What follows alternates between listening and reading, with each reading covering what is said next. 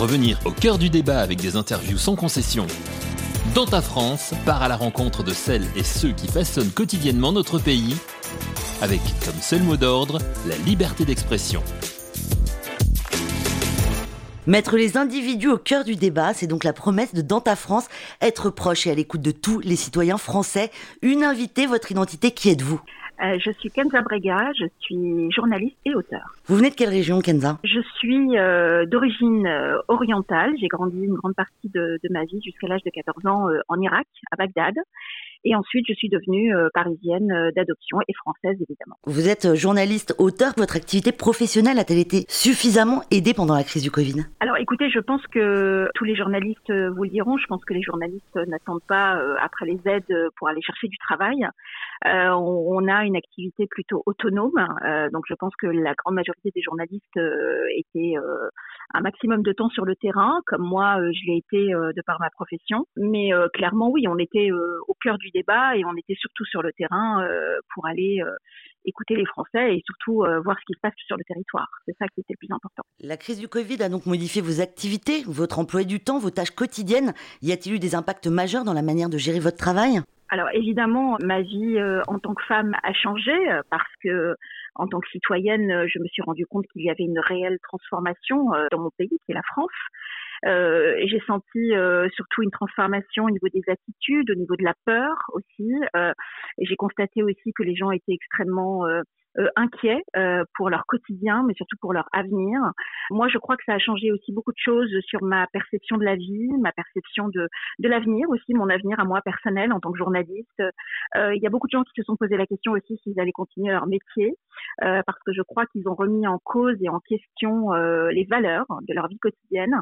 Et je pense que moi, ça a remis effectivement des, des valeurs en cause, comme est-ce que je dois travailler plus pour gagner plus, ou est-ce que finalement je préfère euh, gagner moins ma vie avoir une qualité de vie euh, beaucoup plus importante et euh, beaucoup plus qualitative. Voilà, donc je me suis posé ce genre de questions humainement et professionnellement. Comment avez-vous vécu les confinements successifs? Alors moi, j'ai pas été très longtemps en confinement. J'ai vécu le premier confinement évidemment euh, euh, difficilement parce que c'était soudain. Euh, je me suis retrouvée comme la majorité des Français à ne pas savoir si je pouvais sortir, à quel moment je pouvais sortir. les choses ont changé aussi régulièrement. Les, on va dire que la loi aussi a changé régulièrement pour les Français. un jour on pouvait sortir, un autre on avait aussi des jauges.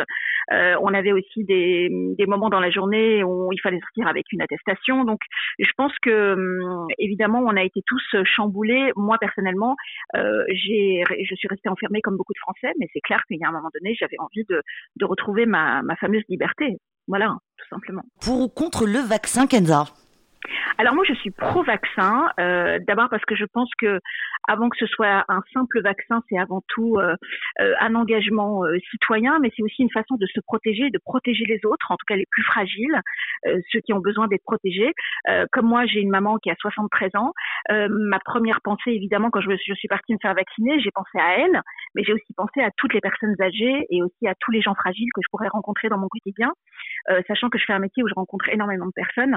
Donc pour moi, le vaccin, c'est avant tout une solidarité citoyenne, une solidarité, euh, en tout cas une générosité euh, qu'on doit avoir tous, euh, chacun, à tour de rôle, d'abord pour être sur le même piédestal et qu'on puisse peut-être à un moment donné vivre aussi de façon égale et, et retrouver une certaine liberté comme on la cherche depuis déjà un petit moment. quoi. On va changer de sujet, on va parler des élections maintenant. Elles arrivent à grands pas. Est-ce que vous vous sentez concerné? Ah bah, Évidemment que je me sens concernée, même si je fais partie de, comme beaucoup de Français, euh, de ces citoyens qui ne croient plus en la politique euh, de leur pays. Euh, je pense qu'on arrive à un stade où on, vote pour le moins pire et non pas pour le meilleur. Et, c'est ça qui est aussi compliqué, c'est que les gens ne vont plus voter. Et je pense qu'il faut quand même continuer à aller voter, même si on n'est pas forcément en phase avec toutes les propositions des candidats qui, qui nous sont proposées mais je pense qu'on a quand même une chance formidable en France, euh, celle que je n'avais pas moi étant petite quand j'ai vécu en Irak, puisque j'ai vécu dans un pays quand même où il y avait la dictature.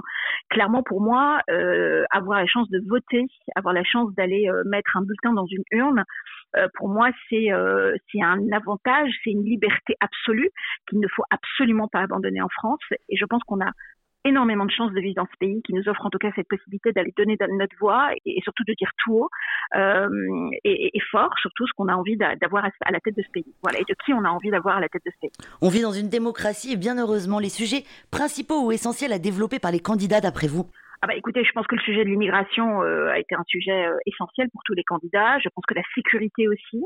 Euh, j'ai l'impression que les Français se posent aussi beaucoup de questions sur leur sécurité personnelle sécurité aussi dans leur vie quotidienne est remise en cause. Il y a hum, de plus en plus d'agressivité, de plus en plus de d'agression, euh, d'incivilité aussi. Et je pense aussi voilà, que l'écologie aussi est un, est un sujet principal sur lequel il faut extrêmement et rapidement se pencher. Euh, je dirais même que c'est même trop tard, mais euh, il n'est jamais trop tard. Je pense qu'il faut quand même avancer sur ces sujets-là. Vous sentez-vous représenté par un des candidats? On sait que le nombre des candidats est aujourd'hui très important. Non, pour l'instant, je ne me sens pas représentée. Je pense qu'il y a du bon et du mauvais chez, dans le programme de chaque candidat.